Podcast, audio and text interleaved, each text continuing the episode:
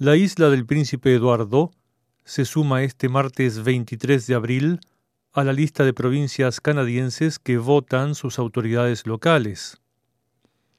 La elección en cuestión adquiere características especiales, ya que los votantes deberán pronunciarse en torno a la propuesta de cambios en el sistema electoral y, además, por primera vez en la historia provincial, el Partido Verde tiene chances reales de convertirse en gobierno. La posible conformación de una legislatura con representación proporcional parcial y el rol central al que ha llegado el Partido Verde local convierte a la pequeña isla del este canadiense en un escenario electoral inédito en Canadá. Más detalles en el reportaje adjunto.